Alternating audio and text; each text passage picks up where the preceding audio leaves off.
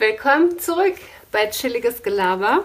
Schön, dass ihr wieder da seid und wir haben heute äh, ein sehr weites Thema mitgebracht.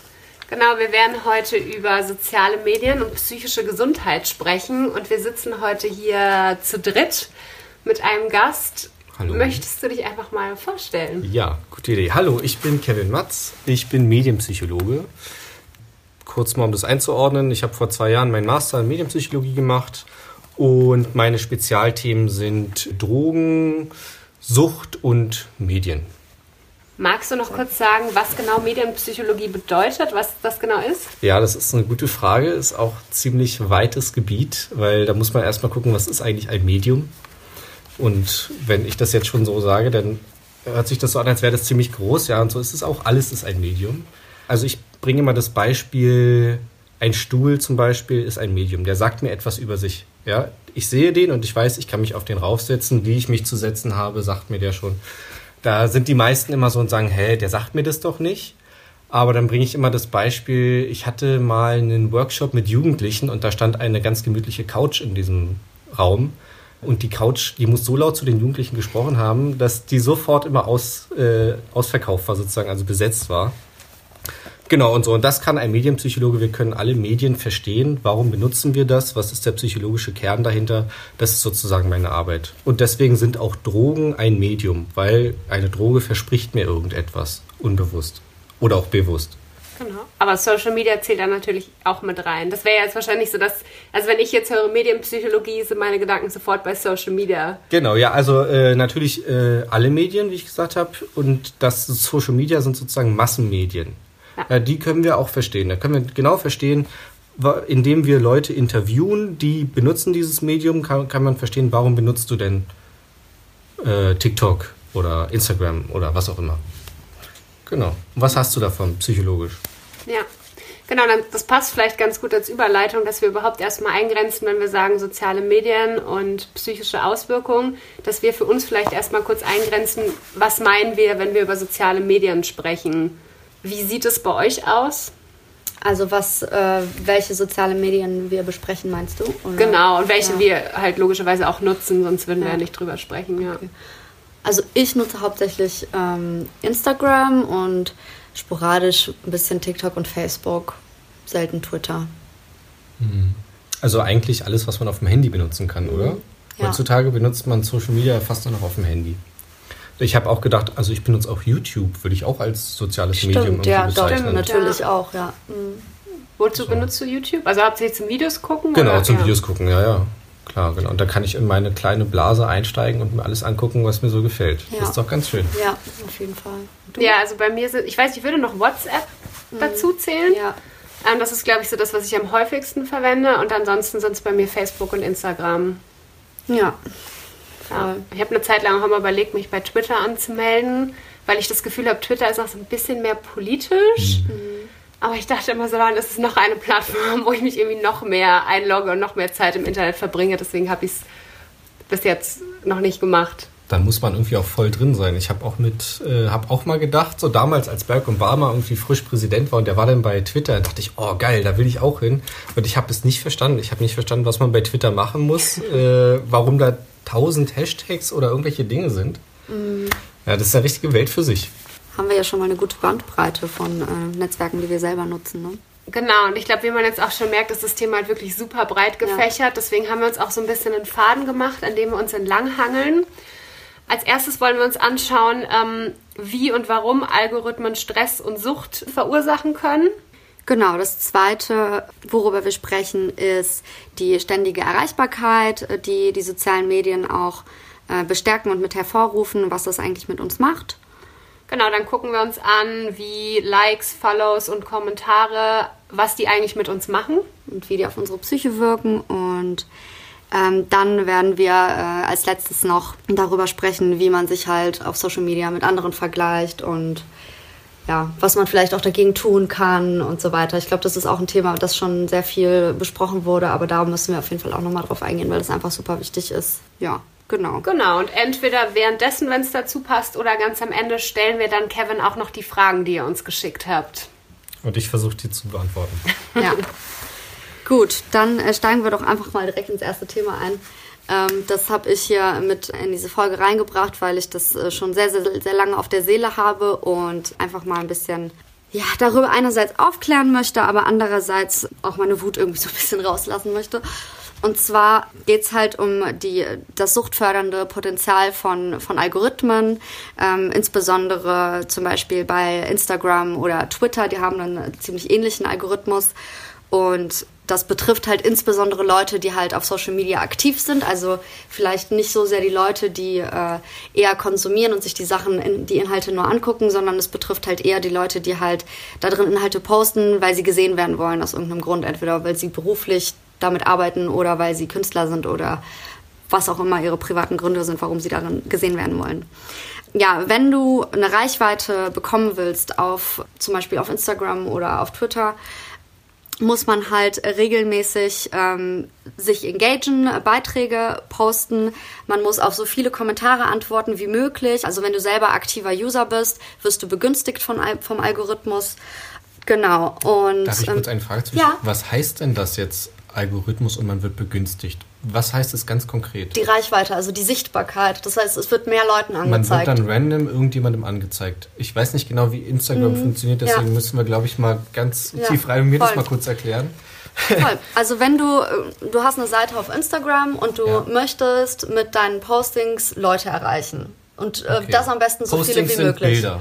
Das können Bilder sein, das können Videos sein, das können Stories sein. Es gibt halt verschiedene Posting-Formate. Aber alles Bildmaterial. Ähm, man muss können auch Videos sein. okay, aber ist ja auch Bildmaterial. Genau, ja. ja, ja. So, ja. Äh, also es sind jetzt aber keine, wie bei Twitter, Texte oder sowas. Oder du kannst halt einen Text als Foto hochladen. Ja, okay. Genau, aber das, das ist nicht typisch, Leute sondern das ist schon eher so, dass man eher Bilder sehen möchte bei Instagram. Es ist ein visuelles Netzwerk so okay. und ähm, es gibt auch Leute, die viel mit, äh, mit geschriebenem Wort arbeiten, aber ähm, es sind natürlich hauptsächlich visuelle Inhalte, auf die sich dieses Netzwerk fokussiert. Genau. Okay, okay, okay. Genau. Und ähm, wenn man halt äh, quasi dort drin aktiv ist und eine Reichweite haben möchte, das heißt, man möchte, dass Leute einen sehen, man möchte Follower sammeln oder ähm, irgendwie seine Arbeit platzieren mhm. und die sichtbar machen, mhm. muss man bestimmte Regeln befolgen, damit das, was man postet, auch an Leuten angezeigt wird. Und das sind quasi die Regeln, die ich jetzt nenne, die du befolgen okay, musst. Okay, genau. Na, jetzt bin ich so. gespannt. So, also du musst halt erstens musst du regelmäßig posten. Das heißt, es kann irgendwie sein, dass du irgendwie dreimal die Woche postest oder jeden Tag. Am besten ist natürlich jeden Tag, denn je öfter du postest, umso, umso eher wirst du begünstigt. Also umso mehr Leute sehen deine Beiträge, weil der Algorithmus die mehr Leuten anzeigt. Das heißt, du wirst belohnt, wenn du mehr postest. Das ist so. also so, ich bin bei Instagram mhm. und das ist doch, ich folge irgendjemandem. Ja. Wenn ich das als Nutzer jetzt benutze, mhm. dann folge ich irgendjemandem. Und dazwischen sind Bilder von anderen. Oder wie werde ich dann begünstigt sozusagen? Ich muss ja jemandem gezeigt werden, der mich sonst nicht sieht. Also wenn du ähm, etwas postest, bedeutet das nicht automatisch, dass alle Leute, die dir folgen, das sehen. Aha. Warum? Genau. Ähm, na, du bekommst angezeigt, als User bekommst du angezeigt erstmal, womit du dich engaged. Das bedeutet, du bekommst die Sachen angezeigt, die du zum Beispiel likest. Und wenn du viel mit einem, mit einem anderen User schreibst oder seine Sachen likest, dann bekommst du natürlich eher die Sachen von der Person angezeigt, weil der Algorithmus hat halt gelernt, dass du, äh, dass die diese Sachen relevant für dich sind. Okay, genau. Aha. So. Ähm, das ist ja auch eigentlich ganz gut, wenn User die Sachen angezeigt bekommen, die sie mögen. Mhm. Ähm, es gibt aber zum Beispiel noch die Entdecken-Seite, worauf User jetzt nicht unbedingt Einfluss haben. Das heißt, dort, wird, äh, dort werden äh, halt Beiträge einfach vorgeschlagen. Die so aus so einem ähnlichen Interessensgebiet kommen, wie genau. ich habe. So, Aha, genau. okay.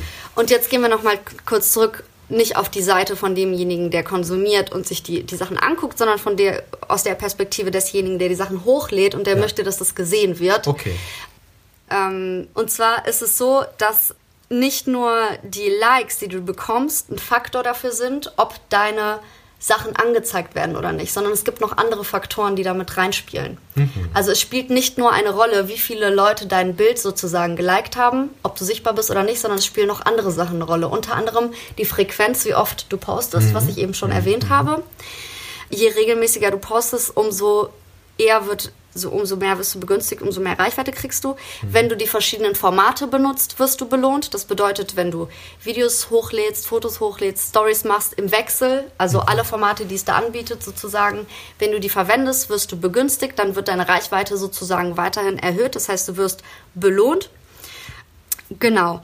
Und wenn du dich halt engaged, das bedeutet, wenn du auf die Kommentare, die du bekommst, äh, antwortest und wenn du aber auch bei anderen Usern kommentierst, sozusagen. Also nicht nur posten, sondern halt auch aktiv in dem Netzwerk werden. Und das machen ähm, diese Netzwerke, weil die natürlich möchten, dass wir so viel Zeit wie möglich auf den Plattformen verbringen. Macht ja Sinn. Genau. Und das ist natürlich schon mal ein Faktor, der bei Leuten, die möchten, dass deren Arbeit gesehen wird, einen gewissen Druck auslöst. Das kann ich mir vorstellen. Genau, da drin aktiv zu sein, damit man sichtbar ist. Ja. So.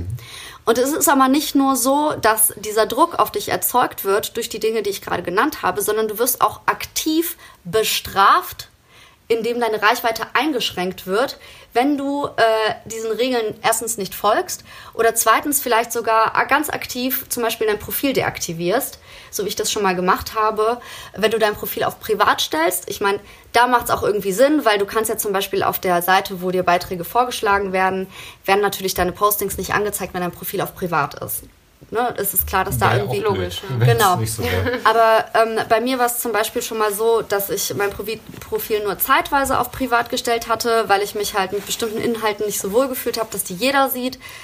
Und äh, habe das dann nach einer gewissen Zeit wieder umgestellt. Und danach war meine Reichweite zum Beispiel ganz, ganz krass eingeschränkt. Das heißt, ich bin von dem Algorithmus bestraft worden dafür, dass ich zeitweise beschlossen habe, nur sichtbar, also nur mhm. eingeschränkt sichtbar sein zu wollen. Und ähm, als ich mein Profil deaktiviert habe, also ich, mein Profil war zwei Monate lang nicht abrufbar, das heißt, es ist wie gelöscht, aber es ist nicht gelöscht, es ist nur archiviert, mhm. so dass keiner das halt abrufen kann. Ähm, und ich habe das gemacht aus Selbstschutz, weil es mir damals da sehr schlecht ging und ich einfach eine Pause brauchte. Und ich wusste, wenn da drin nichts passiert, weil es keiner findet, dann habe ich auch keinen Anreiz zu gucken, ob es was Neues gibt. Ja. So. Deswegen habe ich das deaktiviert und danach und seitdem an ist meine Reichweite auch ganz, ganz, ganz massiv eingeschränkt. Mhm. Und ich komme, egal wie viel ich mich engage, eigentlich nicht mehr dahin zurück, wo so zu diesem, wo, du vorher wo warst. ich vorher war, sozusagen, genau. Also ich, ich sehe das ja, wie viele, wie viele Leute meine Postings angezeigt werden. Und das hat auch verschiedene andere Gründe, auf die gehen wir später nochmal ein, aber der Punkt, auf den ich eigentlich hinaus will, ist, dass du nicht nur belohnt wirst, wenn du dich da drin engagierst, sondern mhm. du wirst auch bestraft, wenn, wenn du diesen Regeln nicht folgst. Und das in, ist also in, ich werde bestraft, indem ich das dann nicht mehr bekomme, was genau, ich ja. hatte. Ja, die okay, Reichweite. Ja, okay, genau. Okay, okay, okay, Und das wirkt sich natürlich auf Likes aus, auf äh, Follower und so weiter und so fort. Und ähm, nee, egal, das frage ich später vielleicht. Genau. So, das ist eigentlich das, was ich äh, sozusagen sagen wollte, was für mich vom Aufbau her, wie diese Algorithmen aufgebaut ist, schon extrem toxisch ist für User, die versuchen darin irgendwie eine Reichweite aufzubauen. Also du du musst in einem toxischen mit einem toxischen System eigentlich arbeiten, was dich bestraft, wenn du den Regeln nicht folgst. Und ähm, das ist bei TikTok, ich würde das jetzt mal ganz kurz vergleichend heranziehen, äh, ein bisschen anders. Also ich weiß nicht, inwiefern TikTok dich bestraft, wenn du inaktiv bist, aber TikTok gibt dir immer die Chance, dass dein Video viral geht, was du hochlädst. Weil egal wie lange du nichts mehr gepostet hast, ähm, wird dein Video einer bestimmten, also einer geringen Anzahl an Leuten auf der Entdeckenseite angezeigt. Das heißt, ohne dass Leute aktiv nach einem Hashtag suchen oder so, wird dein Video vorgeschlagen. Und wenn die darauf anspringen, wenn sie sich das bis zum Ende angucken oder wenn die das liken, dann wird es mehr Leuten angezeigt. Das heißt, du mhm. hast immer die Chance, auch wenn du eine Social Media Pause gemacht hast, hast du trotzdem die Chance, dass deine Inhalte viral gehen. Und das ist für mich ein Unterschied darin, wie dieser Algorithmus von TikTok zum Beispiel aufgebaut ist. Also ich sage nicht, dass der weniger suchtfördernd ist oder so, aber das ist zum Beispiel für mich ein Punkt, den ich halt ganz cool finde bei dem Algorithmus von TikTok. So. Mhm. Genau. Also das ist sozusagen dieses, ähm, mir ist gerade der Begriff nochmal dieses Engagement oder so, dieses mhm. Engagen eingefallen. Was heißt das ganz konkret? Engage. Was heißt das auf Deutsch? Sich darauf einlassen oder sowas? Ähm, oder? Engagen heißt... Oder äh, reingehen? Oder? Sich, ähm, ja, also ich weiß, engagieren ist, glaube ich, nicht die richtige Übersetzung. Das ist so ein false friend. Aber ähm, also so wie ich dich jetzt verstanden mhm. habe und so wie ich das Netzwerk auch verstehe, heißt es halt einfach so aktiv sein wie möglich. Genau. Also Aber mit dem Ich muss ja mit Also so, irgendwas. äh, sowohl mit aktiv dem sein. Netzwerk selber, also auch im Sinne von du steckst Energie in dein Profil rein, aber auch du steckst Energie in äh, Kontakte mit anderen rein, Mhm. kommentierst bei anderen, likest bei anderen und so weiter Genau, und so fort. Okay, und das heißt. also im äh, Endeffekt, wenn man es runterbrechen will, einfach du verbringst so viel Zeit wie möglich auf dieser Plattform. Genau, ja, das macht ja Sinn. Das heißt, ähm, um das jetzt mal irgendwie so zusammenzufassen, Mhm. Wenn ich eine große Nummer auf Instagram werden möchte, Mhm. dann muss ich sozusagen, muss mein Engagement zu Instagram als Plattform ziemlich groß sein. Ich muss Mhm. Genau, sagen, ich ja. muss mich richtig drauf einlassen. Ja, genau. Gut, okay, macht ja irgendwie auch Sinn, Ja. dass das irgendwie so ist. Okay, okay, okay, okay. Alles klar, habe ich Ja, langsam schon voll. ein bisschen was verstanden. Ja. Genau, wir haben Okay. ja gesagt, wir wollen aus zwei äh, Gründen über die Algorithmen reden. Einmal, um ein bisschen Awareness zu schaffen und sich ein bisschen aufzuregen, wie du es ja auch gerade gemacht Ja. hast. Und zum anderen haben wir auch gesagt, inwieweit sind Algorithmen suchtfördernd. Dazu wäre es jetzt vielleicht erstmal, ähm, vielleicht auch die Frage dazu an dich, Kevin.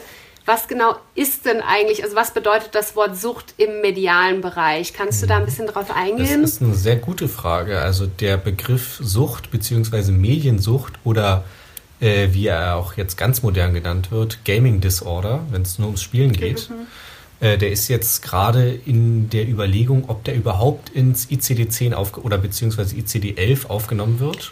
Ganz kurz, der das Ich- ICD, ah, wolltest du Könnte, sagen? ich, könnte ich Sorry. kurz erklären, ja, das äh, ICD-10 ist der International Catalog of Diseases, also der internationale Katalog der Krankheiten.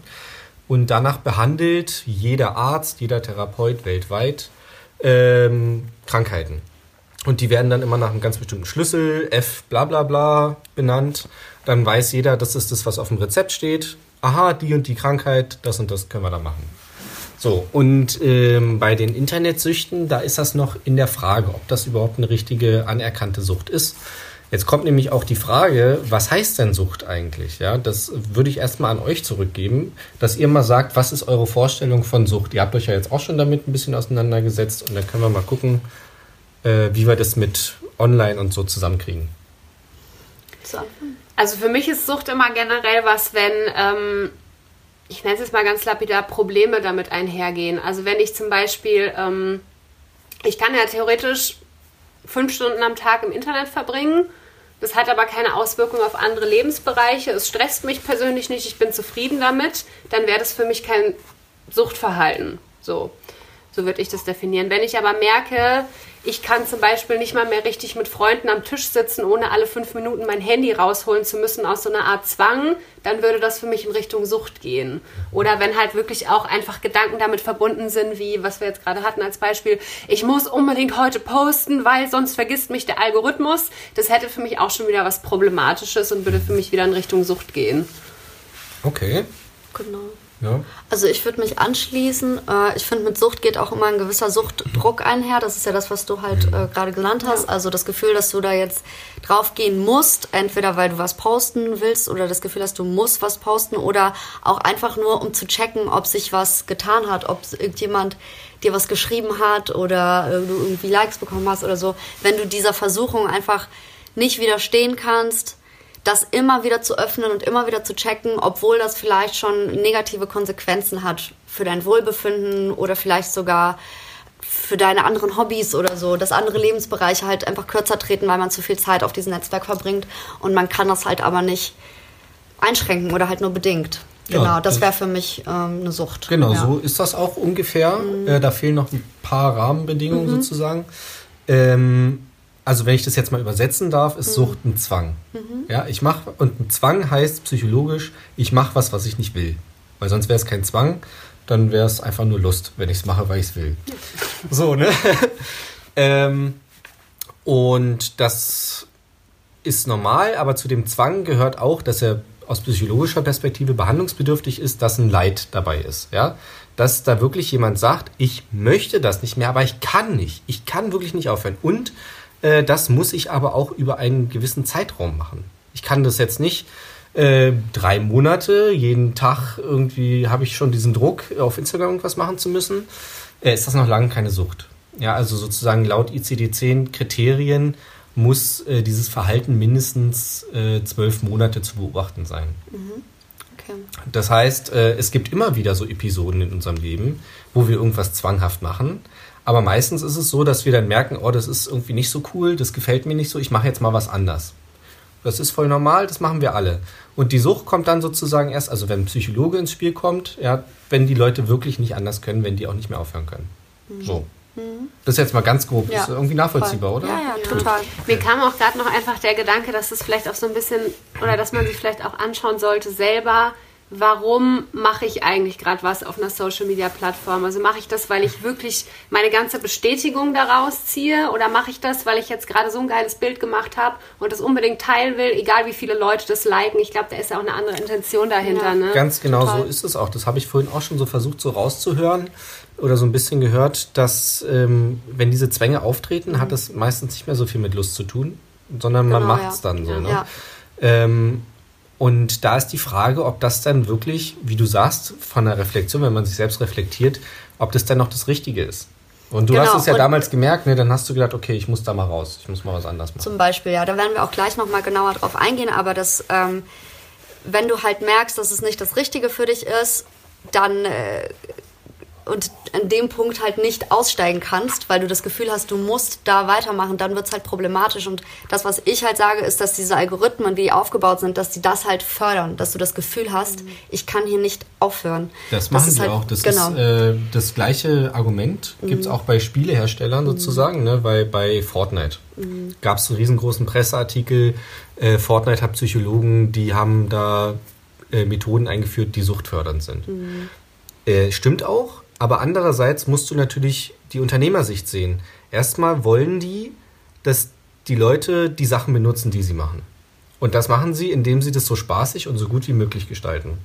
Und es gibt immer Menschen, die damit Probleme bekommen. Das ist auch ganz normal, ja, weil sie sozusagen, nee, das mache ich nachher. Das, da gehe ich jetzt nicht. Das, nee, macht ihr mal erstmal weiter. Ich, okay. ich sonst Aber du kannst das ruhig auch ausführen. Also kannst ruhig zu Ende reden. Na, das geht ähm, schon in eine Richtung wir müssen uns den Menschen angucken, der der Süchtige ist. Mhm. Das ist sozusagen, ne, ähm, oft ist in der politischen Diskussion die Spielehersteller, die müssen was anders machen. Nee, müssen sie nicht, weil dann machen die Spiele keinen Spaß mehr. Ja, dann will man auch die nicht mehr spielen. Sondern die Frage ist, äh, welche Art von Menschen sind das, die süchtig werden? Und die nächste Frage ist, was haben wir denn von der Sucht? Irgendwas müssen wir psychologisch von der Sucht ja auch haben, von dem Zwang. Ja, wir haben jetzt nur gesagt, da macht jemand was, was er nicht will, aber warum? Das ist ja die nächste Frage. Hm. Also würdest du sozusagen sagen, dass ähm, Leute, die auf der, an der Spitze von Social-Media-Netzwerken sitzen, keine Verantwortung haben oder übernehmen müssen, wenn sie sehen, dass ihre Produkte, die sie anbieten, massenweise psychische Probleme hervorrufen. Also du, du sagst, es ist nicht deren Verantwortung, sondern der User und es ist auch nicht deren Verantwortung, wenn sie durch ihre Algorithmen zum Beispiel diese Strukturen begünstigen oder diese Süchte begünstigen, mhm. sondern es ist die Verantwortung liegt alleine beim User. Ist das das, was du sagst? Also das ist erstmal ist es eine ethische Frage, mm. die man da klären muss. Ja, die ähm, die kann ich jetzt nicht klären, aber aus meiner Erfahrung als Psychologe ist es so, dass ich ich behandle immer die Menschen, die bei mir auf der Couch sind. Die meckern immer über alle anderen, wie mhm. scheiße die anderen sind und was die alle für eine Scheiße machen. Mhm. Da muss ich immer sagen, es tut mir leid, ich kann die anderen, ich kann die Welt für sie nicht verändern. Wir können nur an ihnen arbeiten. Und das ist sozusagen genau das, äh, ich, vielleicht ist da die Antwort so ein bisschen drin. Ne? Mhm. Irgendwie ist jeder seines eigenen Glückes Schmied. Mhm.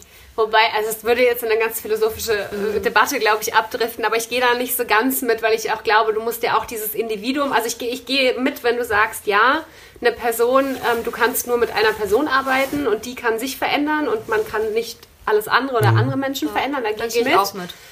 Aber ähm, ich glaube, man müsste sich trotzdem die gesamtgesellschaftliche Konstruktion anschauen und gucken, wie was funktioniert und inwieweit kapitalistische Strukturen mhm. einige wenige begünstigen und andere dann schlechter dastehen lassen. Aber das driftet in eine du, ganz andere Ecke. Da gebe ich dir total ab, ne? recht. Das geht mir genauso. Ich bin auch äh, Antikapitalismus, aber aber ähm, und das ist, ist, nicht so förderlich für unsere äh, Psychohygiene, würde ich jetzt mal sagen.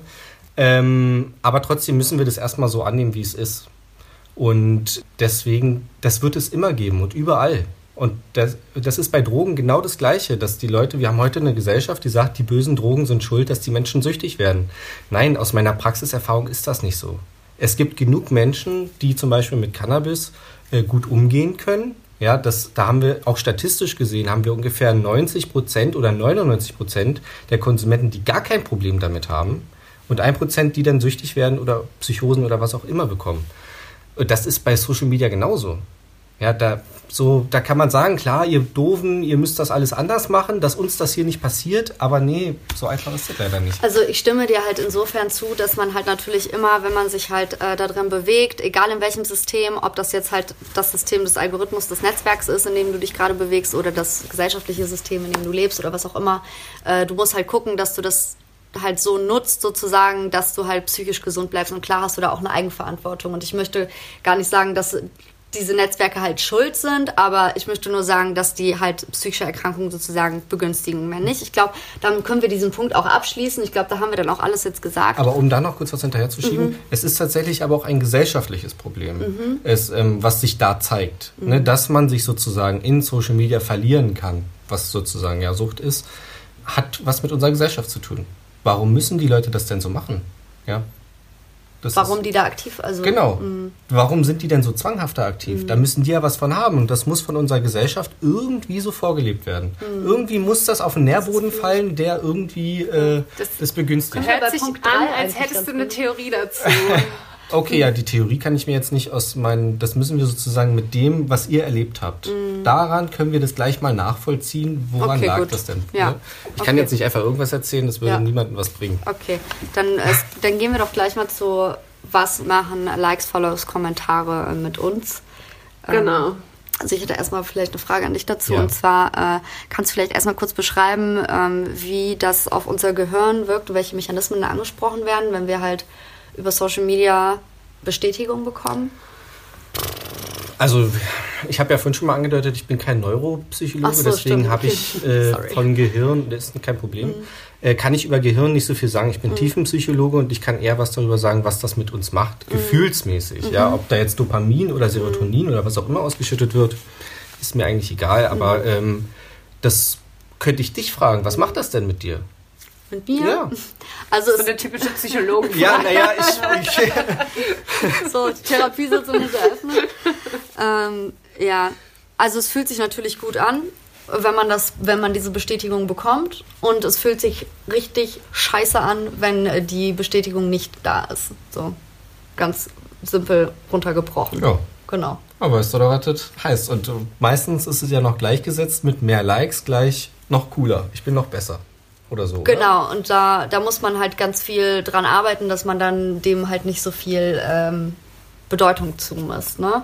Also, dass du halt, das, das ist halt ein richtiger Akt, sich dagegen zu wappnen selber und äh, da das Selbstbewusstsein irgendwie weiter zu halten, wenn äh, da auf einmal die Like-Zahlen runtergehen.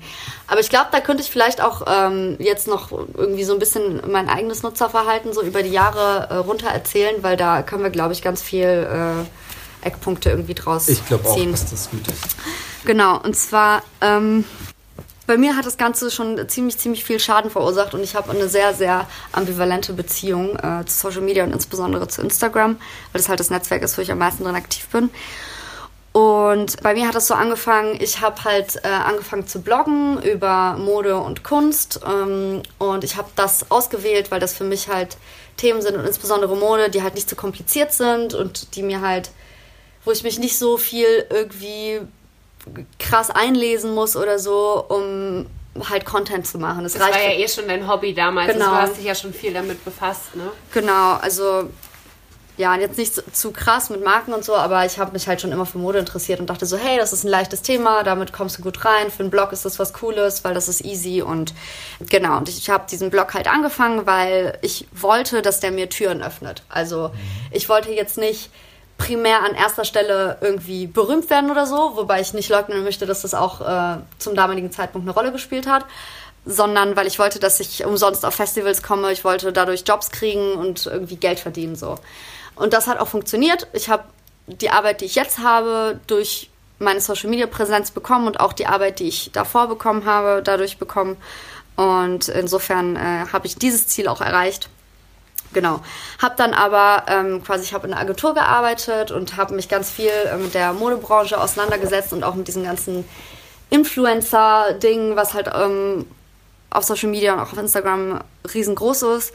Und habe dann irgendwann gemerkt, so, boah, wow, das alles ist so oberflächlich und diese Szene, in die ich mich hier gerade reinfuchse, diese ganze Modeszene, die Leute, die da drin hängen, die damit zusammenhängen, und auch wie das Ganze hier online abläuft, das ist alles gar nicht mein Ding, weil aus verschiedenen Gründen habe ich gemerkt, es ist irgendwie sinnlos, es ist irgendwie oberflächlich und irgendwie passt es gar nicht mehr zu mir jetzt. Und ich will das eigentlich nicht mehr. Ich will nicht mehr über Mode bloggen und ich möchte aber auch gleichzeitig nicht aufhören, hier was zu machen, weil ich halt schon total hooked war mit dieser Bestätigung, die ich da bekommen habe. Ne?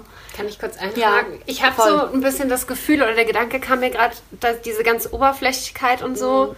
das hatte aber doch eventuell auch was mit dem Bereich Mode zu tun, oder? Ja, Weil wenn voll. ich jetzt zum Beispiel überlege, also ich denke auch, also ein Teil, warum ich Instagram mitnutze, mhm. also unabhängig davon natürlich will man sich auch mit Freunden connecten und so, aber für mich ist halt auch ein Teil, ich stelle auch gerne meine Fotografie dar und ich erhoffe mir auch darüber mehr und mehr Reichweite zu bekommen, dass Leute vielleicht auch mal Fotos kaufen wollen oder ein Fotoshooting mit mir machen wollen mhm. oder was auch immer. Und da habe ich schon das Gefühl, dass ich mich auch teilweise gut mit anderen Fotografen oder auch mit Models verbinden kann. Und das empfinde ich dann als sehr bereichernd für den kreativen Bereich und gar nicht so oberflächlich. Also oberflächlich in manchen Bereichen auch, aber schon auch, ich würde es eher positiv bewerten. Also meinst du, das also hat was mit der Mode zu tun? Also ich denke schon, dass es was mit Mode zu tun hatte und ich stimme dir da halt voll zu, dass dieses äh, Community-Ding, was du da halt bekommst, ne?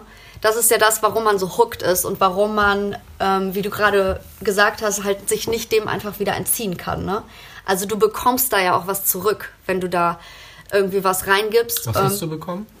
Was? Den, also Job und. Also ich habe natürlich äh, jetzt so gesehen zwei Jobs äh, dadurch bekommen, also zwei Festanstellungen und. Äh, Wie hat das geklappt? Ich, weil ich weiß nicht, also du hast Kunst und Mode fotografiert und das dann immer hochgeladen. Und dann kannten dich Leute und dadurch hast du einen Job gekriegt? Genau, also erstens habe ich dadurch Kontakte geknüpft, aber zweitens war das halt auch eine Art Visitenkarte. Also dass die Leute gesehen haben, okay, Aha.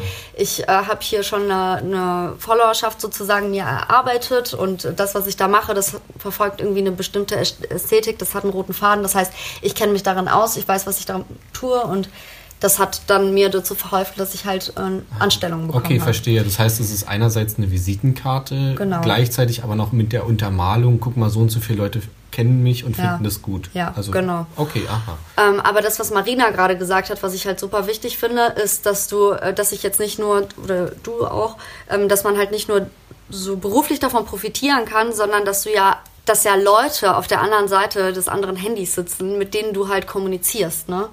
Und ähm, mit denen du Ideen austauschen kannst und die dir irgendwie auf deinen Content antworten, dir Input geben, die dich inspirieren. Und äh, das ist ja auch der Hauptgrund, warum ich persönlich nicht komplett sagen kann, ich lösche alles und ich bin da raus.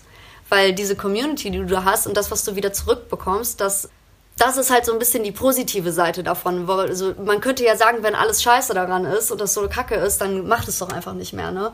Aber das ist halt der Grund, warum es halt so schwer fällt, komplett damit aufzuhören, darin aktiv zu sein. Also es hatte sich jetzt so angehört, ich versuche das mal zusammenzufassen, was mhm. so gesagt wurde. Da waren zwei Seiten drin. Einmal äh, mit Instagram eröffne ich mir die große weite Welt, um das jetzt mal zugespitzt mhm. zu sagen. Da habe ich sozusagen echt ein Portal, wo mich potenziell die ganze Welt sehen kann. Äh, und andererseits macht das dann natürlich auch Druck, wenn dann dieses Portal sagt, naja, aber dein, was du da so lieferst, das ist alles irgendwie eher langweilig, das passt nicht in unseren Algorithmus. Das ist dann natürlich ganz schön scheiße, weil dann geht die Welt ja unter. Genau, die große, ja. weite Welt. Genau, die geht unter. Und dann äh, das passt ganz gut, weil ähm, ich habe dann irgendwann keinen Bock mehr auf das Thema Mode gehabt. Das kam mir zu sinnlos vor. Ähm, habe dann halt thematisch gewechselt. Also es kam irgendwie Greta Thunberg, die mich mega, mega krass inspiriert hat, mich halt groß mit dem Thema Nachhaltigkeit zu beschäftigen. Und Was auch wieder ein Vorteil von Social Media wäre dass ja. so Sinfluencer, wie genau. sie jetzt neuerdings genannt wird, wirklich auch einen großen Impact und einen großen mhm. Einfluss auf andere Positiven Leute haben. Einfluss haben, genau. Und es hat mich halt mega inspiriert, weil ich dachte so, okay, ich will mich hier nicht komplett rausnehmen, ich will schon weiter hier drin aktiv sein, aber nicht mit was Sinnlosem, sondern ich fange jetzt einfach an, äh, hier diese nachhaltige Revolution voranzutreiben und werde über Nachhaltigkeit posten. Und es hat mega gut funktioniert. Also das Feedback war enorm. Also meine Stories hatten teilweise doppelt so viele Views. Ich habe unfassbar viele Antworten auf meine äh, auf meine Beiträge bekommen und gleichzeitig habe ich was gemacht, was irgendwie sinnhaft war und das hat gut getan. Aber dann hat es mich halt überfordert, weil das, was ich gemacht habe, natürlich sehr, sehr viel Arbeit gekostet hat. Ne? Also ich will ja nicht irgendwas erzählen, sondern wenn ich schon über, über Recycling spreche oder über nachhaltiges Fliegen oder so, dann sind das Themen, die müssen recherchiert werden. Das, da muss man enorm viel Zeit reinstecken. Und das hat mich halt einfach, also das hat mich halt einfach überfordert. Es war zu viel Arbeit und deswegen ähm, konnte ich da nicht so, ich habe halt gemerkt, so, ich muss hier zu viel Arbeit reinstecken. Also ich, ich pack das einfach nicht. Ich, ich werde depressiv. Es, es stresst mich total so, ne? Auch wenn das Thema gut war, aber es ging nicht. Also warum hat dich das so gestresst, dass du dann sozusagen, äh, wenn du was von dir gibst, dann soll es auch mit Sinn und Verstand sein. Deswegen musst du so viel genau. recherchieren und so. Und das hat dich unter Druck gesetzt. Deswegen konntest du dieses Thema nicht weiter bearbeiten.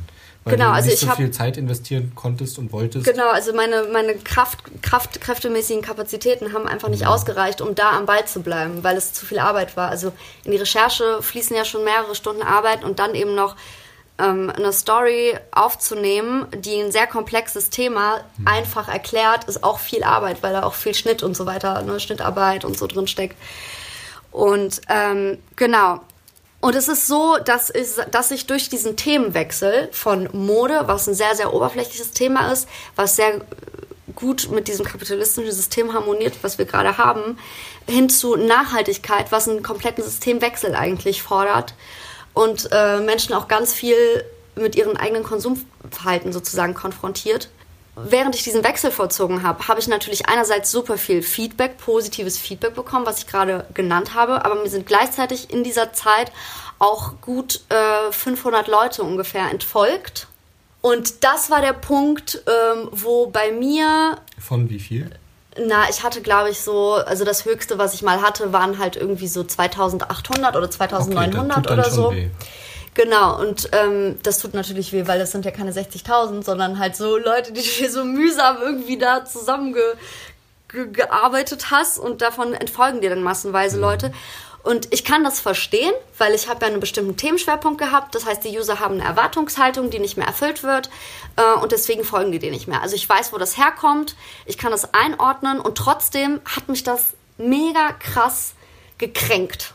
Mhm. Ne? Weil ich habe ja auch auf der anderen Seite Bestätigung bekommen. Also ich habe ja die Bestätigung bekommen, dass das, was ich mache, gut ist. Aber diese sinkende Followerzahl, die auch heute noch sinkt, äh, ist so eine krasse Kränkung für mich gewesen. Es hat massiv, also es hat eine ganz, ganz negative Gefühle bei mir ausgelöst. So. Also ne, da sind 500 Leute, die sagen, also die gefällt mir nicht mehr. Genau. Ja, ist hart. Ja, ist voll. aber das Leben eigentlich normal so, ne? aber ich kann nicht verstehen. Die Zahlen sind ja so abstrakt, du siehst ja nicht wirklich die Menschen, du weißt ja nicht wirklich, wer das ist. Sondern es ist eine potenzielle Zahl an Menschen, du kannst dir vielleicht eine Gruppe vorstellen von 500 Leuten, das ist schon viel. Das ist schon eine große Menge. Oder? Genau, ja. Äh, und das tut natürlich weh. Verstehe ich, genau. ja. Wenn 500 sagen, die will ich nicht mehr. Ja.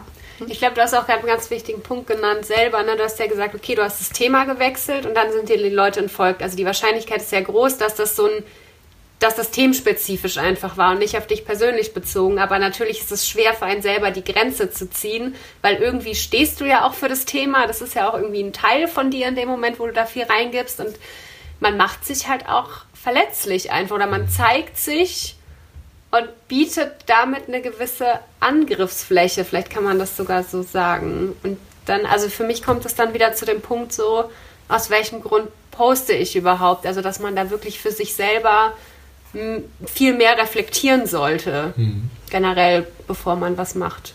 Das ist eine ja. wirklich gute Frage, die ist mir auch so ähnlich durch den Kopf gegangen. Ähm, ich habe eher gedacht, was muss ich machen, um erfolgreicher Instagrammer zu sein? Mhm. Und das hatte sich jetzt so angehört, ich brauche ein Thema. Und zwar ein Herzensthema, mit dem ich sozusagen, wo ich mich auch wirklich die Zeit und die Kapazität hernehme, um das alles zu recherchieren, was ich da von mir gebe und mache und tue. Äh, das heißt, Instagram kann man gar nicht mal so halb nebenbei machen. Nee. Ne? Das, das kannst du nicht. Und dann sind wir wieder bei dem Engagement mhm. sozusagen. Ne? Genau. Dann sagt Instagram, ja, also wenn du bei uns Geld verdienen musst, dann musst du aber auch richtig einsteigen. Und das macht sich natürlich, also psychologisch macht sich das natürlich am besten mit dem Herzensthema. Das ist halt eigentlich das, worauf ich eigentlich hinaus wollte. Ne? Also ich habe dann irgendwann erkannt, so okay, ich, äh, ich pack das hier alles nicht und ich möchte das auch nicht mehr. Also ich habe gesehen, ich muss hier, ich, ich will hier nichts Sinnloses machen, womit ich vorankomme. Es muss Sinn sein, sinnhaft sein. Dieses Sinnhafte bedeutet aber so viel Arbeit, dass es mich zu sehr stresst, zu sehr überfordert.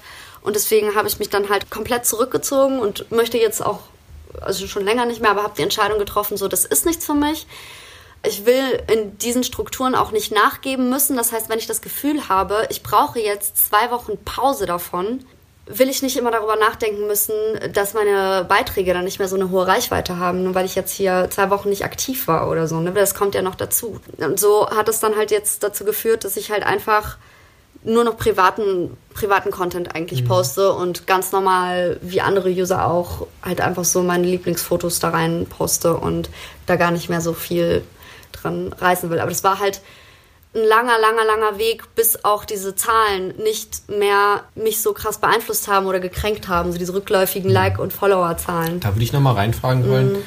warum denn diese Kränkung zustande kommt, was damit dranhängt, weil was wir vorhin äh, oder was du gesagt hast, war ja eigentlich, du willst damit groß werden. Ja, du willst genau. es ein bisschen als äh, und dann ist es natürlich blöd, wenn man damit nicht groß wird. Genau. Das ist auch super peinlich. Ja, also es ist peinlich Fall, ne? für mich, darüber zu reden auch, ne? Also ich möchte, dass ihr mir jetzt Props dafür gibt, dass ich darüber öffentlich rede. Wie peinlich ist das bitte? Ja, das ist auch echt. Gut. du hast unseren vollen Respekt. Danke und Support. Aber ich glaube, das wird viele, vielen so gehen, die das hören, ja, dass die diese Idee davon das, ja. haben, ich mache Instagram, mhm. um damit groß und erfolgreich zu werden. Mhm. Das ist aber wahrscheinlich genau der falsche Ansatz, mhm. ja, weil äh, dann mache ich irgendwas. Genau, ja. Das, was Klicks und was Zahlen und mhm. oberflächlich, ne, was mhm. irgendwie mir was verspricht. Ja. Äh, aber dann bin ich halt nicht mit dem Herzen dabei und dann gerate ich in diese Kreisläufe, ja. ja. dass ich denke, okay, jetzt muss ich noch mehr machen, weil ich muss ja noch mehr Leute akquirieren und noch mehr Geld verdienen können natürlich verrückt. Voll, finde ich voll, voll gut und voll wichtig, dass du das gesagt hast. Da habe ich auch lange irgendwie für gebraucht, bis ich das mal eingesehen habe. Dass, das ist der Punkt, wenn man das erkennt, wo man dann sich frei macht von diesen Zahlen, ne? Mhm. wo, wo du dann merkst, so aus der Motivation heraus, aus der ich jetzt poste, also einfach nur Sachen zu posten, die ich mag und es ist vollkommen egal, wie viele Leute da jetzt gerade ein Like hinterlassen oder nicht so macht es halt natürlich auch mehr Spaß, das Netzwerk zu nutzen. Ne? Mhm. Ne? Also ohne, dass man da zwanghaft irgendwie was erreichen will. So. Mhm. Aber also das ist halt super schwierig, da hinzukommen. Ich weiß nicht, wie das für dich ist. Ich glaube, also ich glaube auch, das Herzensthema ist irgendwie so das Schlüsselwort, ne? Mhm. Weil wenn man sich überlegt, ich gebe einfach was raus, was ich wirklich sagen will und bin in Ordnung, wenn das genau eine Person erreicht und der Person hat es was gebracht. So, also ich mache das ja auch manchmal in meine Stories oder auch manchmal unter meine Fotos, dass ich ähm, ja viel über tiefgründige Thema, Themen auch spreche. Ich mache manchmal auch so kleine Erklärbär-Stories zum Thema ähm, Depression. Wie ging es mir damit? Wie habe ich Fortschritte gemacht und so. Und es sind nicht so viele Reaktionen, die ich darauf bekomme. Das sind meistens so, ja, um die 100 Leute plus minus, die sich diese Stories angucken.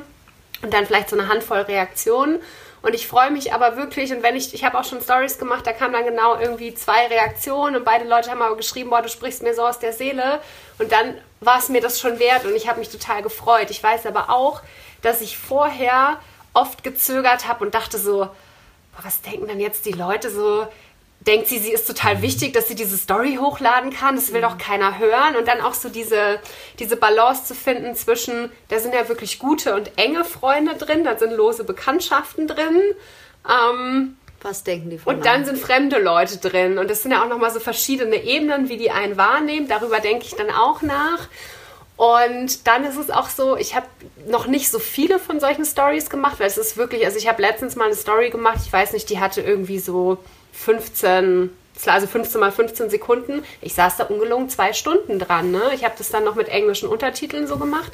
Es dauert einfach wirklich lange. Das ist nichts, was man mal so kurz nebenbei macht. Mm, und für mich war von Anfang an klar, ich habe definitiv nicht die Kraft und nicht die Kapazität, da jetzt einmal wöchentlich oder alle drei Tage was zu posten. Macht es dann überhaupt Sinn, überhaupt damit anzufangen? Mhm. Und ich habe aber für mich einfach gemerkt, manchmal habe ich so Dinge, die wollen einfach raus. Also es kommt einfach so, es ist wie so ein innerer Drang, aber ohne dass es jetzt zwanghaft ist. Das Ja, ist eher klar. was, also ich fühle mich dann eher mitteilen. erleichtert, wenn ich mich mitgeteilt habe. Und ich struggle da auch noch manchmal ein bisschen damit. Wie gesagt, da gehen mir diese ganzen Gedanken durch den Kopf, die ich jetzt gerade genannt habe. Aber ich versuche einfach immer mehr dahin zu kommen, dass ich sage, ich mache das eher für mich und ich hoffe und wünsche mir, dass das jemanden erreicht. Aber hauptsächlich mache ich es, damit ich mich freier fühle danach. Ja, und doch schon auch, dass es Leute erreicht. Ja, das Na, auf jeden ja, Fall. Ich meine, das klar. ist eine Selbstdarstellungsplattform. Genau, ja. Ja, Darum geht's. So, ne? Nicht weniger und auch nicht mehr. Genau, aber man kann die Selbstdarstellung ja halt auch nutzen, um irgendwie was Sinnhaftes in die Welt zu bringen. Auch wenn, also man, das kann ja auch von Herzen kommen, ne? Also Genau. man, Das muss ja nicht negativ. Also Selbstdarstellung ist jetzt überhaupt nicht negativ gemeint. Ja, ne? das ja. machen wir alle. Ja. Und, und diesen Größenwahn, den haben wir alle in uns. Das ist ganz normal und menschlich. Äh, ich glaube, Das deswegen, tut gut zu hören. deswegen funktionieren auch auch diese, deswegen unangenehm. funktionieren auch diese ähm, ähm, Plattformen so. Ja, wenn das nicht wäre, dann würden die nicht funktionieren.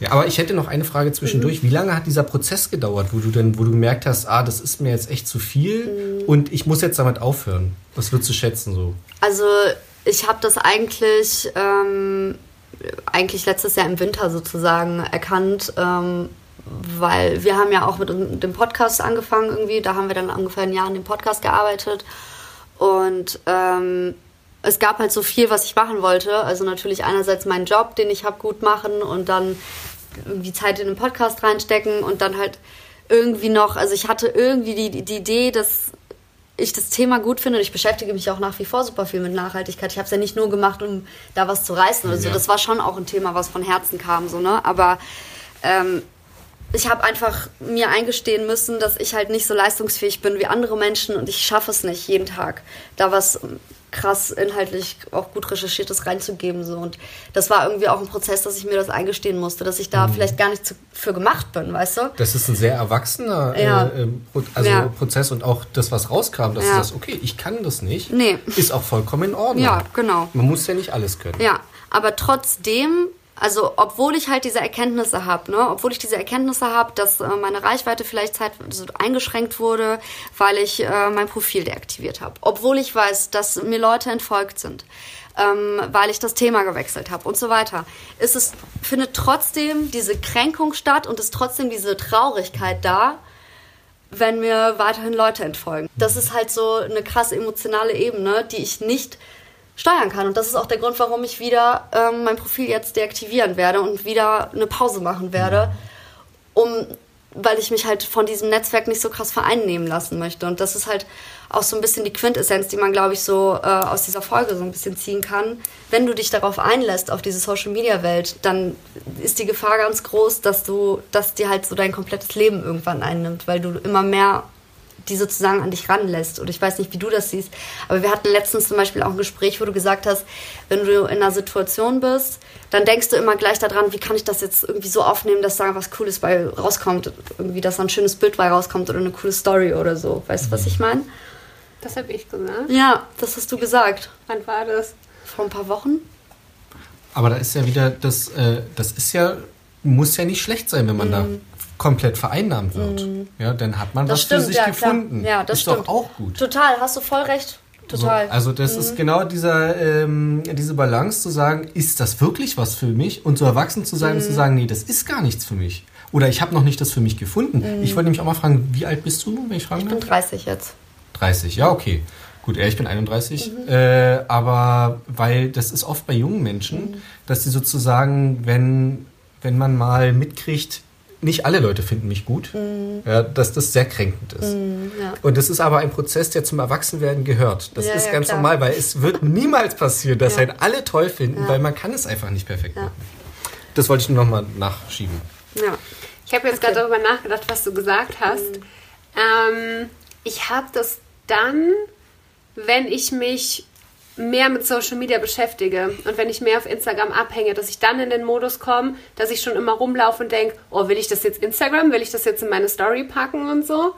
Ähm, und ich merke wirklich, dass, also wenn das dann aufkommt, dann versuche ich das wieder runterzufahren und ganz bewusst dann auch nicht zu machen. Ganz ehrlich, ich habe ja gestern, also bei dir heute Nacht geschlafen und ich kam hier rein und dieses Zimmer hier ist ja so schön. Und ich dachte auch direkt so, boah, da könnte ich jetzt voll die geile Insta-Story machen ja, mit genau. Foto mit dem Kronleuchter. Mhm. Und dann dachte ich selber so, Alter, erstens, wer will das sehen? Und zweitens, wenn du jetzt schon wieder so anfängst, dann lass es irgendwie. Ja. Sonst machst das, du 50 Stories, sitzt zwei Stunden da dran und dann. Genau, und es bringt, es kommt halt nichts dabei rum. So, das ist für mich auch was anderes, als wenn ich irgendwie was zu erzählen habe oder wirklich, also ich gehe, manchmal bin ich unterwegs und es float einfach so richtig und ich sehe einfach wirklich ein Fotomotiv nach dem anderen. Das hat dann gar nichts mit Instagram zu tun. Aber natürlich am Ende des Tages, wenn ich mir die Fotos anschaue, dann bin ich da auch irgendwie stolz drauf und dann will ich die auch, da sind wir wieder bei der Selbstdarstellung, dann will ich auch zeigen, was ich für Fotos gemacht habe. So, und dann verknüpfe ich das schon auch mit Instagram zum Beispiel. Ja.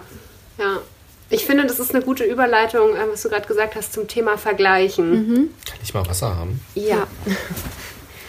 Weil du hast ja auch gerade gesagt, und das fand ich auch total geil. Also, ähm, ich glaube, du bist viel stärker im Umgang mit Instagram, als du eigentlich denkst, mhm. höre ich da irgendwie so raus, wenn mhm. du redest.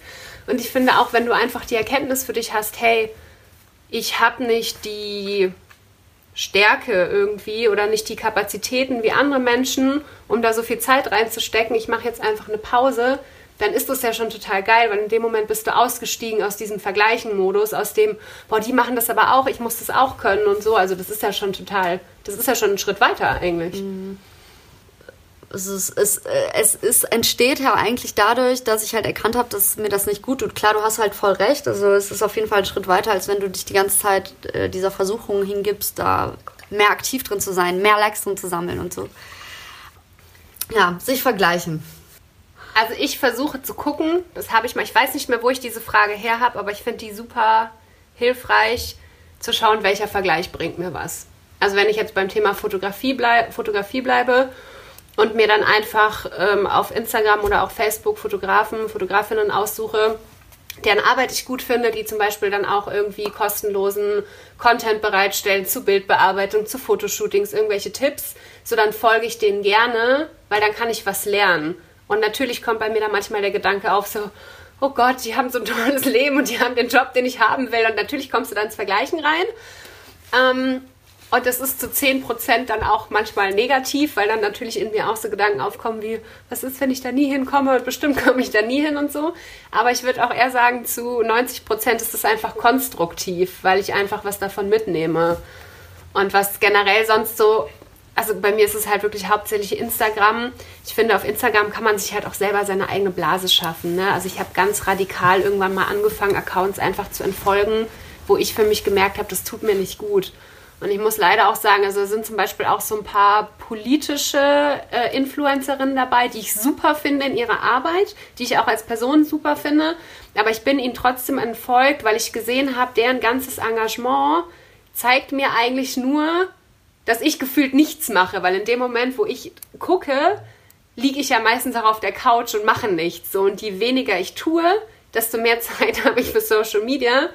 Und dann hat mich das oft auch in Momenten erwischt, wo ich dachte, oh Gott, die sind alle so toll, die machen so viel und ich mache nichts. Sondern, also obwohl ich deren Content gut finde, mhm. bin ich ihnen dann trotzdem entfolgt und habe mir jetzt halt echt so eine Blase gebastelt wo ich viel so psychologischen Seiten mit so motivierenden Sprüchen folge, auch spirituellen Seiten, was mich interessiert und vielen Fotografen halt auch und mir dann eher positive Sachen daraus ziehe. Das heißt, was ich da jetzt rausgehört habe, Instagram ist auch sowas, du hast gesagt, ich mache mir meine eigene Blase, ist auch ein Spiegel dessen, an welchem Punkt ich gerade im Leben bin. Ne, du hast eine Wandlung durchgemacht. Erst war Mode und Kunst dein Ding, dann war Umweltaktivismus dein Ding und so geht's weiter.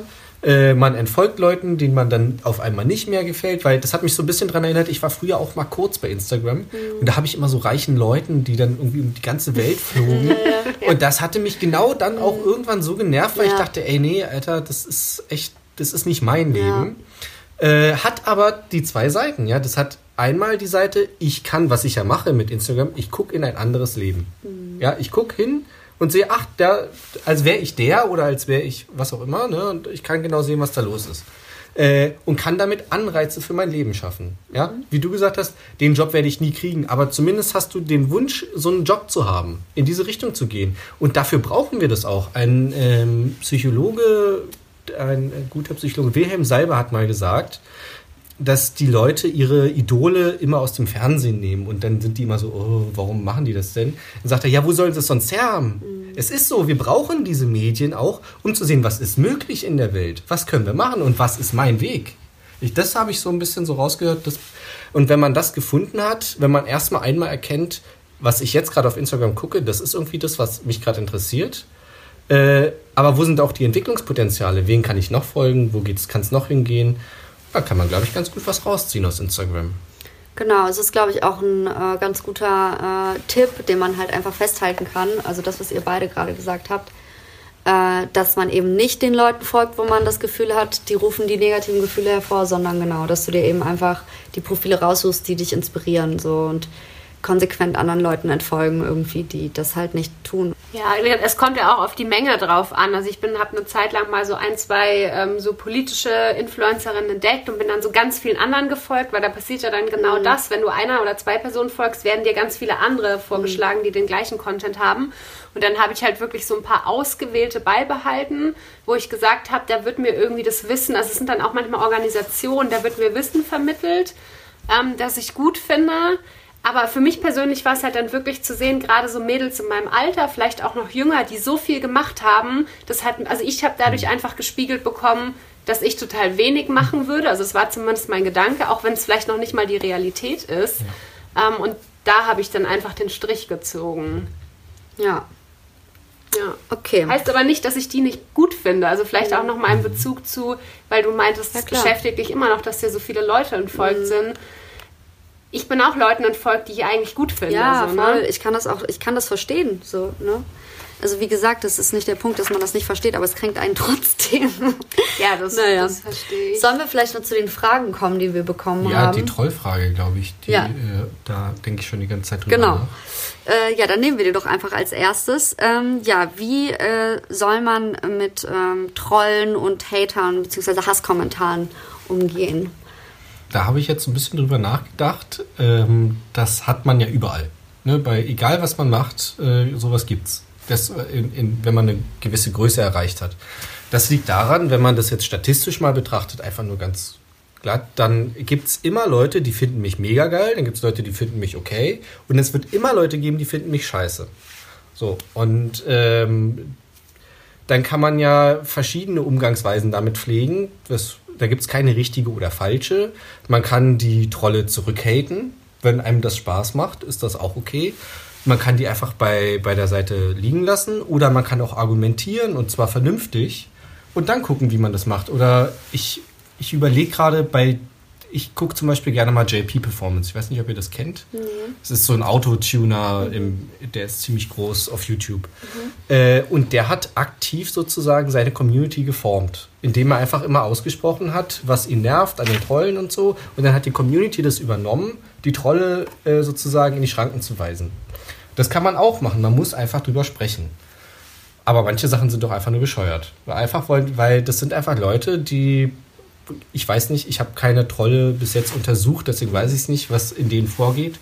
Aber das ist einfach wie der Joker. Manche Leute wollen einfach die Welt brennen sehen. Ja, so, genau, ja. Das hast du einfach. Musst ja. da musst du mit klarkommen. Das gehört auch zum Erwachsensein dazu. Das ist das gleiche, was ich vorhin gesagt habe. Du wirst Leute haben, die werden immer sagen, wie scheiße du bist. Und dann musst du einfach drüber stehen. Dann musst mhm. du einfach sagen, okay, ich weiß aber, wer ich bin. Ich weiß, wo ich hin will. Ich weiß, was ich mache und was ich kann. Ich finde, also wenn man das ein ähm, bisschen auf eine politische Ebene noch zieht, ich habe mal ähm, von der Friedrich-Ebert-Stiftung so eine Schulung mitgemacht. Da ging es auch um den äh, Umgang mit Hass im Netz. Und das fand ich total spannend. Also ich bin mir nicht mehr ganz sicher. Ich glaube, die haben sich da auf Facebook bezogen. Da ging es halt darum, dass sie gesagt haben, tatsächlich ähm, von 100% Nutzern sind nur 10% wirklich aktiv. Also mit Kommentieren, mit mhm. Posten und so weiter. Und 90% sind inaktiv. Das heißt quasi, ähm, die haben uns damals empfohlen, man muss natürlich die Energie dafür haben, das haben sie auch gesagt, aber sie haben gesagt, aus ihrer Sicht würden sie immer empfehlen, wenn man irgendwas rassistisches, sexistisches, was auch immer in die Richtung geht, sieht, dass man drunter kommentiert, dass man anderer Meinung ist oder ein Argument aufnimmt oder was auch immer, damit einfach die 90 Prozent, die nur gucken, das dann nicht so als feststehende mhm. Meinung sehen, diese ganzen Hasskommentare, sondern auch sehen, ah, es gibt Leute, die dagegen sind. Und sie haben halt auch gesagt, hey, und wenn ihr irgendwie gar keine Kraft habt, aber ihr seht sowas und da hat schon jemand einen Gegenkommentar gepostet gegen den Hasskommentar, dann like das. Auch das macht einen Einfluss, wenn man dann sieht, der Hasskommentar hat fünf Likes, aber der Gegenkommentar hat 25 Likes. Das macht halt was mit einem so. Und also ich habe nach der Schulung bin ich dann total wild durch Facebook. Man braucht ja wirklich nicht lange suchen, bis man solche Hasskommentare findet. Und habe dann ganz viel kommentiert.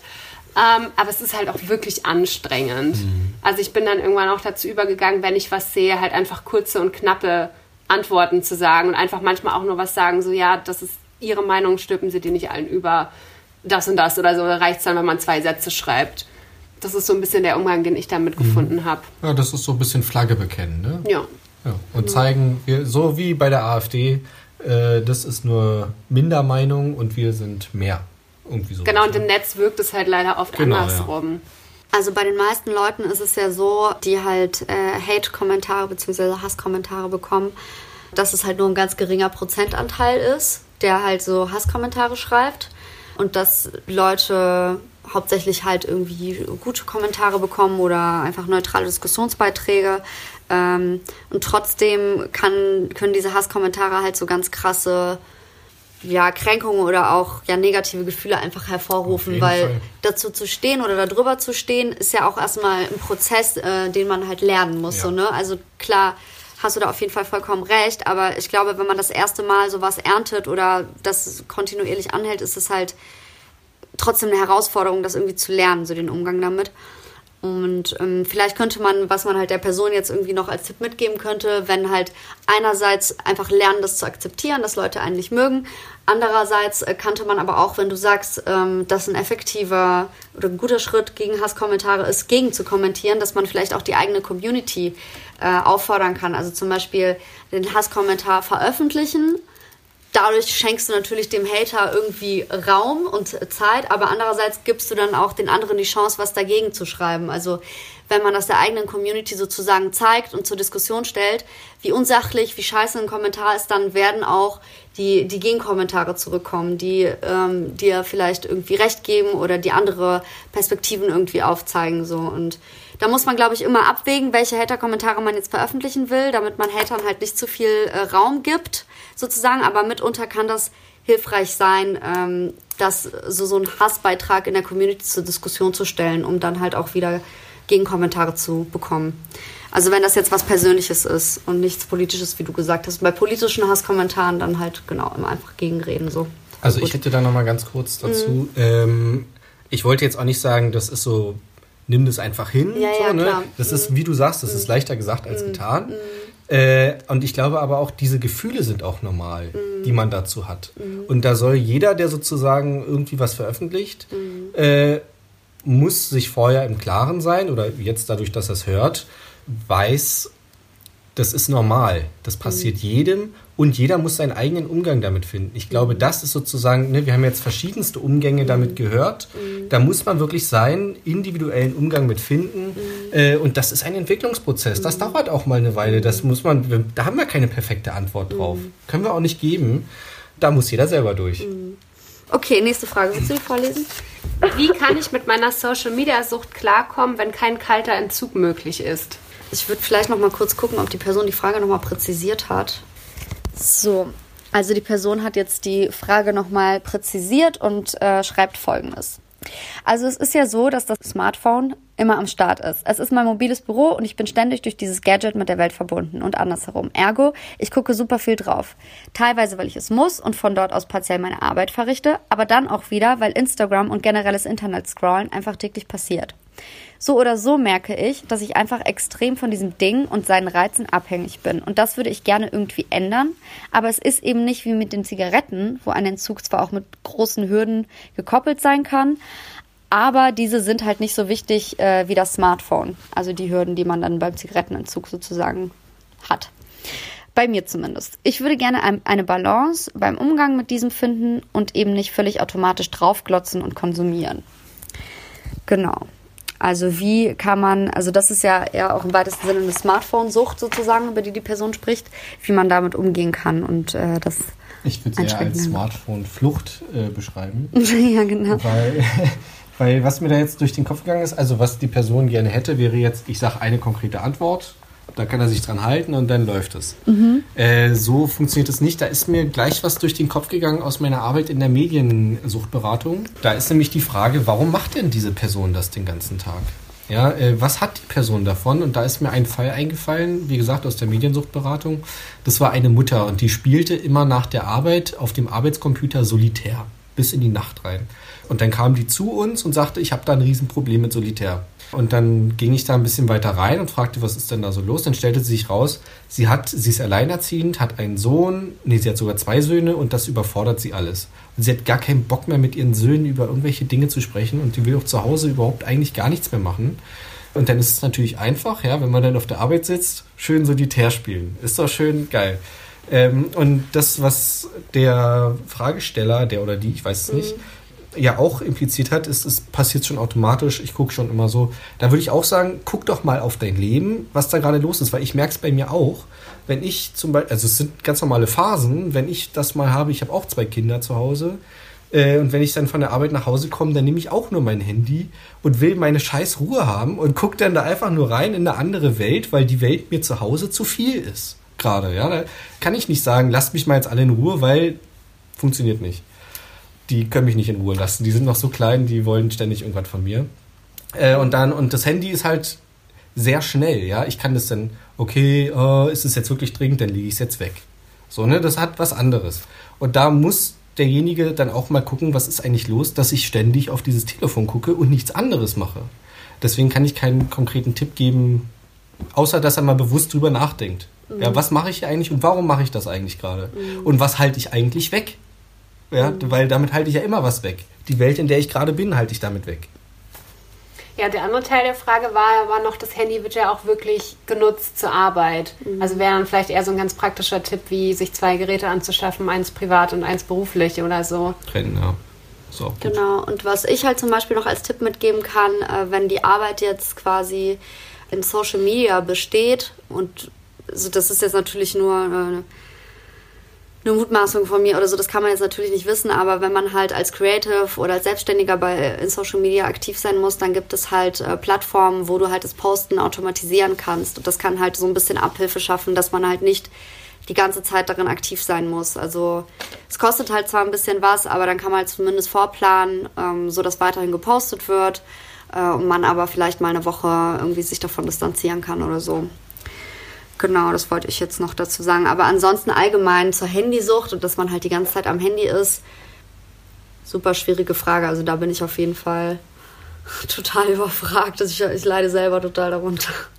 Ja, das war ja auch so der eine Punkt jetzt ein bisschen, den wir noch nicht besprochen haben, diese mhm. ständige Verfügbarkeit. Mhm, genau, ja. Also ich stimmt. weiß halt, bei mir bezieht sich das vor allem auf WhatsApp einfach, weil also für alle anderen Apps habe ich die, die Direktbenachrichtigung ausgeschalten, dass ich eben nur Nachrichten sehe, wenn ich auch wirklich die App öffne. Dann ist schon nochmal so eine gewisse Hürde da. Aber WhatsApp kommt ja ständig rein und ich merke das einfach manchmal, dass ich irgendwie merke, ich habe jetzt keine Lust, eine sechs Minuten Sprachnachricht anzuhören oder auch direkt darauf zu antworten.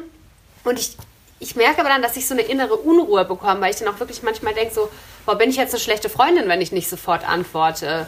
Und also da übe ich gerade ganz stark mit mir, dass ich halt wirklich sage, will ich das jetzt gerade? Ist es jetzt gerade super wichtig oder nicht?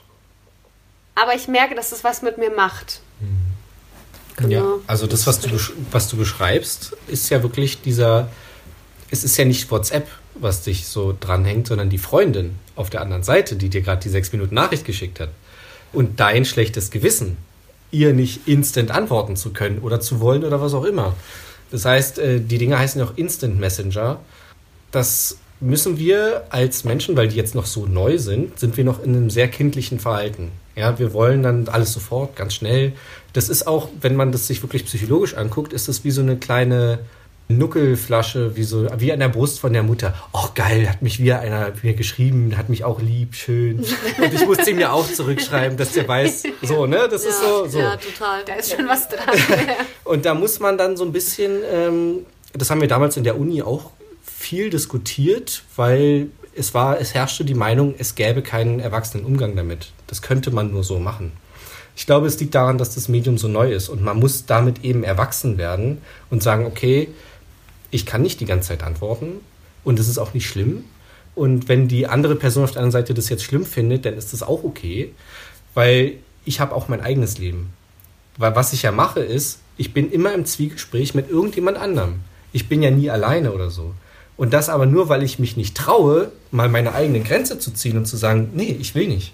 So, ne? Das ist äh, auch ein gesellschaftliches Problem. Das können wir alle gar nicht mehr. Nein sagen, nein, ich will nicht. So, ne, das äh, ist ja, das tut ja, ist ja schon fast schmerzhaft. Aber sollte man dann sagen, äh, ich höre mir das später an oder ich komme später darauf zurück oder sollte man dann einfach nicht reagieren? Naja, äh, kommt drauf an, was das für eine Freundin ist. Ja, gut. äh, aber äh, entweder kann man sagen, ich habe jetzt keine Zeit, ist auch okay. Oder halt.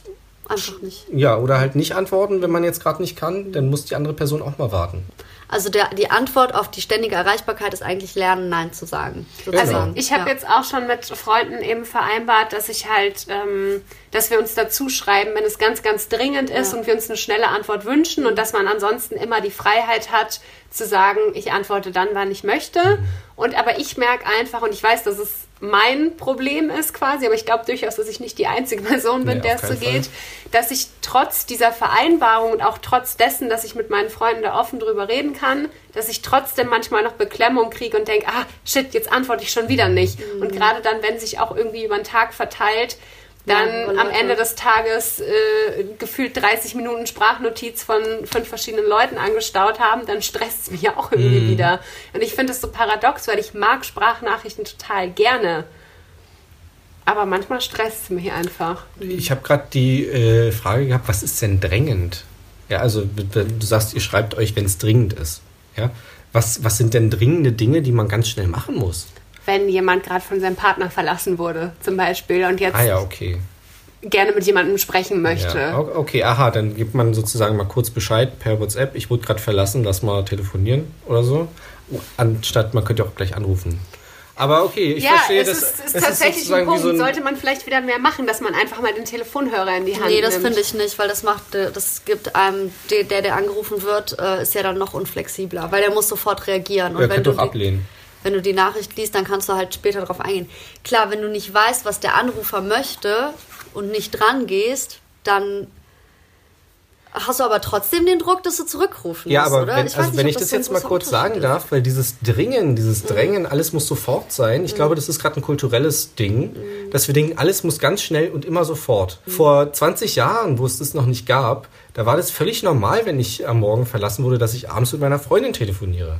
Ja, das muss man halt warten. Mhm. Das habe ich mit meinen kleinen Kindern auch. Die können auch nicht warten. Die wollen alles immer ganz sofort. Und wir sind gerade in so einer Welt, die irgendwie so kleinkindmäßig ist, dass man gar nicht mehr warten kann. Ja, dass alles sofort gemacht werden muss. Ja. Und das ist natürlich total stressig. Das macht einen so fertig. Äh, ja, weil wenn du, du hängst ja nicht nur mit einer Person ab, du hängst ja mit äh, fünf Personen ja, ja, ab, wie genau. du gesagt hast. So, ne? Und das sind eigentlich Zeiten, ähm, eine Psychologin hat mal zu mir gesagt, der Tag hat nur 24 Stunden. Machen Sie sich mal nicht so fertig. Und hier denken wir aber, nee, ich muss aber jetzt alles machen. Ich muss das ja unbedingt reinkriegen, meine 24 Stunden. Das äh, bisschen entspannter mal rangehen ja, und so. Das da ist, auch ein bisschen diese Entschleunigung. Also Entschleunigung ist da auch die Antwort vielleicht drauf. Das wäre auch und eine lernen, eigene podcast zu sagen. Das ja. fand ich auch ja. sehr okay. gut. Ja. Cool. Und dann haben wir noch eine Frage, haben wir noch, oder? Haben wir noch zwei? Genau, eine, eine Frage haben wir noch. Mhm. Bleiben Inhalte beim Durchscrollen hängen und wenn ja, wie viel? Also die Intention dahinter ist, glaube ich, so, wenn man, was weiß ich, man guckt ja manchmal nebenbei irgendwie noch Netflix oder keine Ahnung, man scrollt so ein bisschen, man scrollt aber schnell und man sagt so, das ist jetzt vielleicht nicht unbedingt mein Inhalt, mache ich weiter. Bleibt davon dann trotzdem schon was hängen? Ganz bestimmt. Also jetzt so von der Wahrnehmungsstruktur einfach. Wir können innerhalb von ein paar Millisekunden echt viel schon begreifen und wahrnehmen. Aber um das jetzt mal ganz praktisch zu sagen, meine Oma hat vor 30 Jahren schon immer auf drei Fernsehern gleichzeitig geguckt. Echt? Das, das gab es damals schon, sozusagen. Die wollte nichts verpassen, so, ne? Und das haben wir heute immer noch. Da guckt man Netflix, dann kommt hier mal kurz was Spannendes, aber das können wir als Menschen. Wir können begreifen, was ist gerade wichtig, was will ich aufnehmen und was nicht. Und wenn ich was sehe, was ich nicht wichtig finde, dann ist es auch nicht schlimm, wenn ich mich nicht mehr daran erinnere. Aber ich habe es irgendwie wahrgenommen. Also es zeigt sich dann manchmal in Träumen zum Beispiel. Genau, ich wollte gerade sagen, im Unterbewusstsein bleibt es ja trotzdem dann wahrscheinlich auch irgendwie, ne? Wenn es dich irgendwie trotzdem berührt hat, ja. dann kann es da bleiben. Ich ist aber nicht schlimm.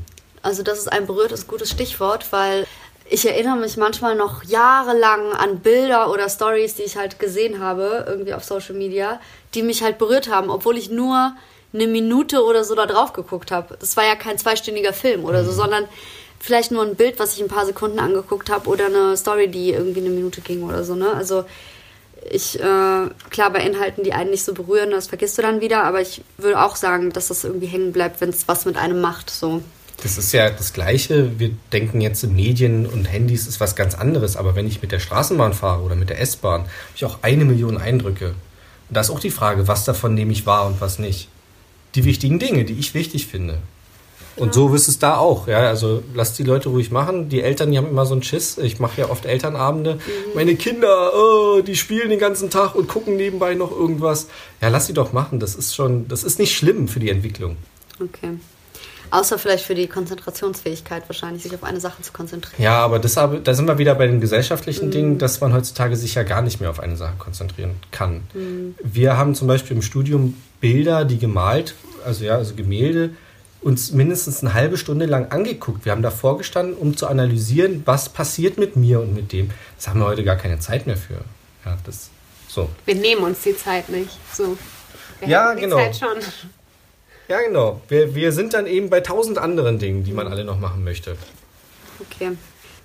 Gut. Ja, ja, vielen Dank, dass ihr uns eure Fragen geschickt habt. Ich ja. fand die auch sehr spannend. Ja.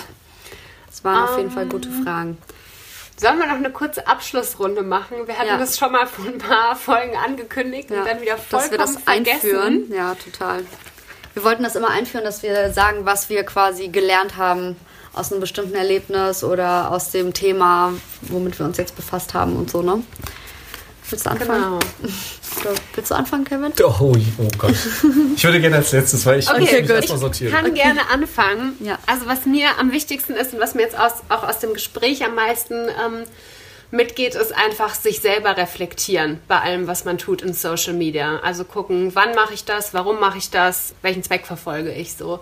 Ich glaube, das ist ganz wichtig. Und noch was ganz anderes, da sind wir jetzt gar nicht mehr drauf eingegangen, das haben wir so ein bisschen rausgekattet. Wir haben es kurz angerissen mit den politischen Hasskommentaren. Es gibt auf Netflix eine Doku, die heißt The Great Hack und ich fand die mega spannend, weil es darum geht, wie durch das Internet tatsächlich auch Wahlen und so beeinflusst werden. Ich würde das an der Stelle einfach gerne noch kurz mitgeben, falls sich jemand für das Thema interessiert, weil ich das total beeindruckend und ehrlich gesagt auch gruselig fand. Das würdest du dann einfach mit äh, den Links angeben, ne? Genau. genau. Ähm, also ich habe mich ja sehr, sehr, sehr viel allgemein mit dem Thema auseinandergesetzt. Das hat man ja bestimmt jetzt auch rausgehört, dass mich das schon viel beschäftigt hat und so. Und ich habe einfach für mich selber gelernt, das, was ich gerade schon erwähnt habe, dass das Posten und die Nutzung auf Social Media für mich persönlich halt einfach was ist, was ich privat weitermachen möchte, ohne bestimmtes Ziel oder eine Motivation dahinter zu haben.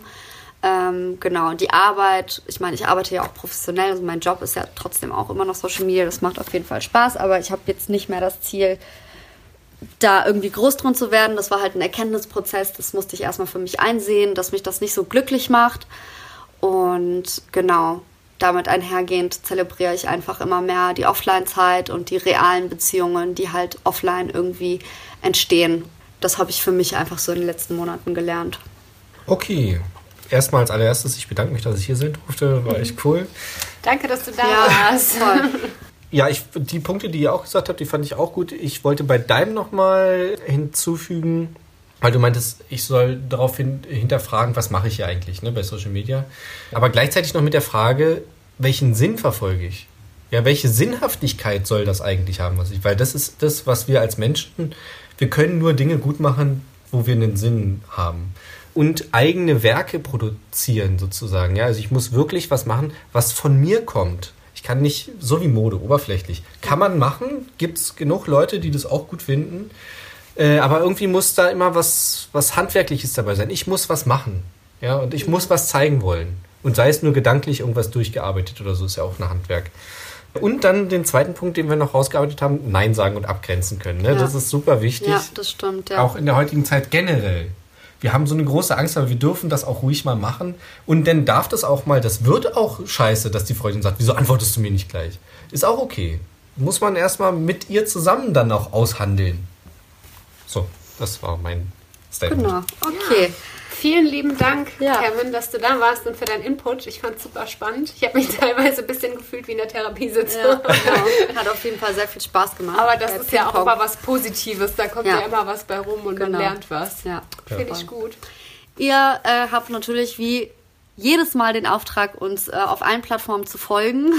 Uns fünf Sterne bei iTunes zu geben, damit wir besser gefunden werden können in der Suche. ja, das passt irgendwie runderweise total gut zum Thema heute, aber naja, egal. Wir wollen Bestätigung von euch. Däumchen wären Träumchen.